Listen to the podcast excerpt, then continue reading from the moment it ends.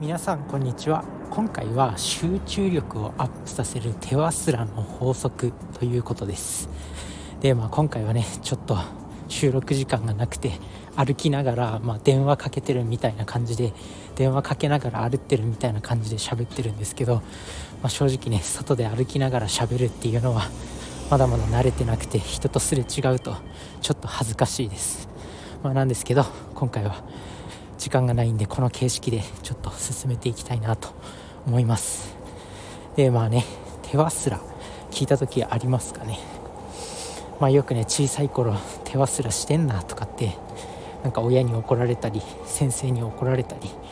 したと思うんですけど、まあ、そのね手忘ら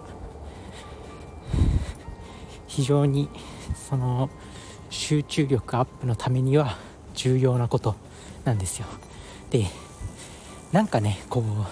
うイライラしてる時とか注意散漫になってる時ってなんかこうね何かしらこう集中力というか、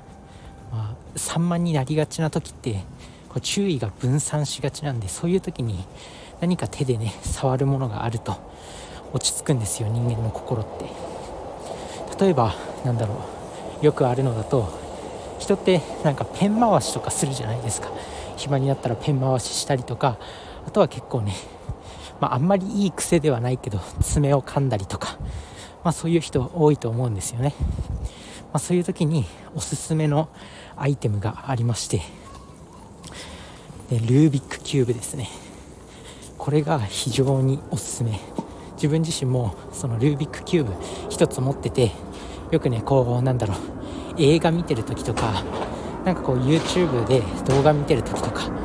あとは何だろうこう勉強系の YouTube 動画ってあると思うんですけど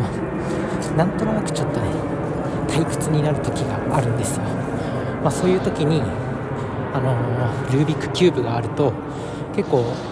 なんか集中して見れるというか、まあ、実際に研究があるかどうかは分かんないんで、まあ、個人の主観でもあるんですけど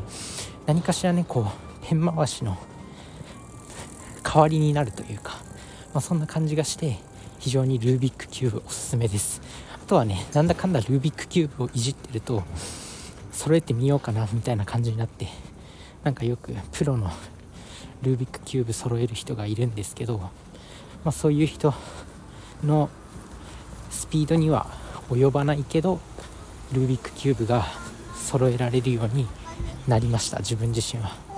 まあ、なんかギネス記録だと15秒ぐらいで揃えられたりするのかな、まあ、そういった感じで15秒では揃えることは自分はできないんですけど、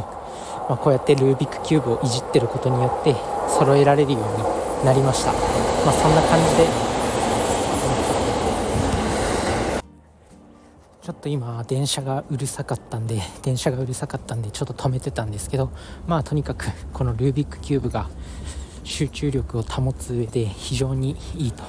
なのでぜひルービックキューブ1個買って常備しておいてください。めちゃくちゃこの動画鑑賞というか勉強系の動画を見るときとの組み合わせが特にいいので、まあ、そういう時にね手が暇になってる時にこうペン回しの代わりじゃないけど、まあ、そんな感じでルービックキューブを使うと、まあ、脳も発達させつつこう動画にも集中できるのかなと思うんで是非ルービックキューブを1個常備しておいてください。まあ、集中力を保ってね動画の勉強もすることができれば動画で、